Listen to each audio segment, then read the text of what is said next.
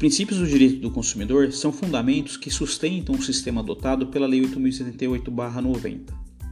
Tem como objetivo a proteção das partes vulneráveis na relação de consumo. Mas afinal, o que são os princípios do direito do consumidor? Antes de falarmos sobre os princípios do direito do consumidor, precisamos entender e definir o que são os princípios para o direito. Faremos uma interpretação lato sensu. Assim, no aspecto conceitual, é possível dizer que o princípio é a base da norma, a razão do seu existir, o norte a ser seguido pelo ordenamento jurídico. Qual a importância dos princípios do direito do consumidor? Considerando que o Código de Defesa do Consumidor adotou um sistema aberto de proteção, os princípios desempenham importante função nesse sistema. Isso porque possibilitam a melhor adequação do texto legal aos casos concretos. Agora que já é claro quais são os princípios do direito do consumidor e a sua importância, vamos falar sobre os mais importantes. Destaquei aqui 11 deles. Primeiro, princípio da vulnerabilidade do consumidor. É típico das relações de consumo o abismo entre o consumidor e o fornecedor. E justamente para reequilibrar essa relação surge o princípio da vulnerabilidade do consumidor. Desta forma, a explicação para a criação de todo um sistema de proteção do consumidor é sua flagrante vulnerabilidade em relação ao fornecedor, sendo uma característica intrínseca à condição de consumidor. Assim, é possível afirmar que todo consumidor, ou seja, destinatário final de um serviço ou produto, conforme definição do artigo 2 do Código de Defesa do Consumidor, é vulnerável. 2. Princípio da hipossuficiência do consumidor. Para analisarmos o segundo dos princípios do direito do consumidor, precisamos ter em mente que o conceito de hipossuficiência, nesse ramo do direito, vai além da caracterização da condição financeira e econômica, hipossuficiência fática, analisada no campo processual para a obtenção de gratuidade de justiça. De acordo com a doutrina, a hipossuficiência pode ser técnica. Isso ocorre quando se reconhece a disparidade de conhecimentos técnicos e informacionais que o consumidor e o fornecedor possuem em relação ao produto ou serviço posto no mercado de consumo. Essa disparidade, que muitas vezes impede a demonstração de nexo causal para a fixação da responsabilidade do fornecedor. Assim, a hipossuficiência é um conceito fático e é verificada no caso concreto. Como mecanismo de proteção do consumidor, quando reconhecida a sua hipossuficiência técnica, temos a inversão do ônus da prova, que está prevista no artigo 6, inciso 8 do CDC.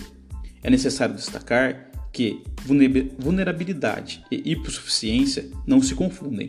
A vulnerabilidade é intrínseca ao consumidor, como visto anteriormente, todo consumidor é vulnerável.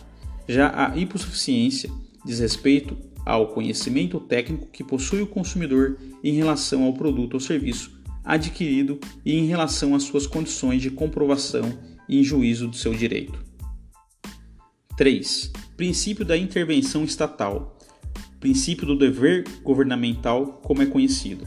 O Estado tem o dever de promover a defesa do consumidor, atuando tanto na elaboração das normas que atendam ao interesse coletivo, quanto na entrega da efetiva prestação jurisdicional. A atuação do Estado deve ocorrer de acordo com os demais princípios existentes, pelo que seu poder de agir não é ilimitado. Ele deve trabalhar no restabelecimento do equilíbrio de condições entre o consumidor e o fornecedor e a busca por garantir a efetividade dos direitos do consumidor. Quarto, princípio da boa-fé objetiva exige no contrato de consumo o máximo de respeito e colaboração entre os negociantes. Portanto, eles devem agir pautados em comportamento leal, cooperativo e respeitoso em todas as fases do negócio. A concretização desse princípio confere às relações negociais consumeristas o justo equilíbrio entre as partes. O princípio da boa-fé objetiva guarda relação entre relação direta entre os deveres e os anexos laterais de conduta.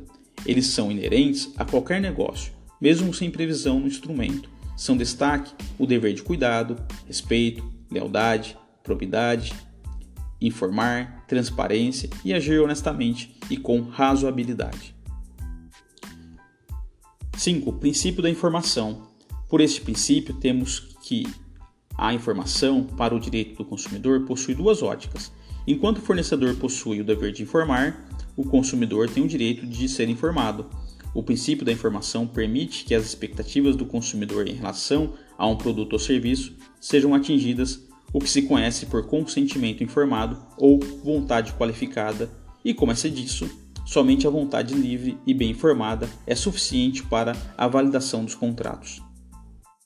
6. Princípio da transparência. Até agora, vimos cinco princípios do direito do consumidor que regem as relações de consumo. O sexto item diz respeito ao dever de agir com transparência e está imbuído no Código de Defesa do Consumidor. Por esta razão, inclui-se na Política Nacional das Relações de Consumo o objetivo de assegurar a transparência nas relações de consumo, impondo às partes do dever de agir de forma transparente e leal, tal qual determinado em seu artigo 4 7. Princípio da função social do contrato. Após leitura do artigo 51 do CDC, podemos afirmar que a lei consumerista representa forte mitigação ao pacta sunt servanda. Acordo devem ser mantidos. Ela prevê, embora tacitamente, a função social do contrato, equilibrando a relação entre o consumidor e o fornecedor para afastar a aplicabilidade de suas cláusulas consideradas abusivas é de se ressaltar que a nulidade de uma cláusula contratual não invalida todo o negócio jurídico, já que a interpretação do parágrafo 2 do mencionado artigo extrai-se o sentido da conservação contratual. Princípio da adequação. O princípio da adequação considera o binômio qualidade e segurança na busca pela uniformização dos interesses nas relações de consumo. Neste passo, é responsabilidade do fornecedor a produção e fornecimento de produtos e serviços que equalizem a qualidade com a segurança, isso sob pena de responsabilização nos termos da legislação consumerista. Diante...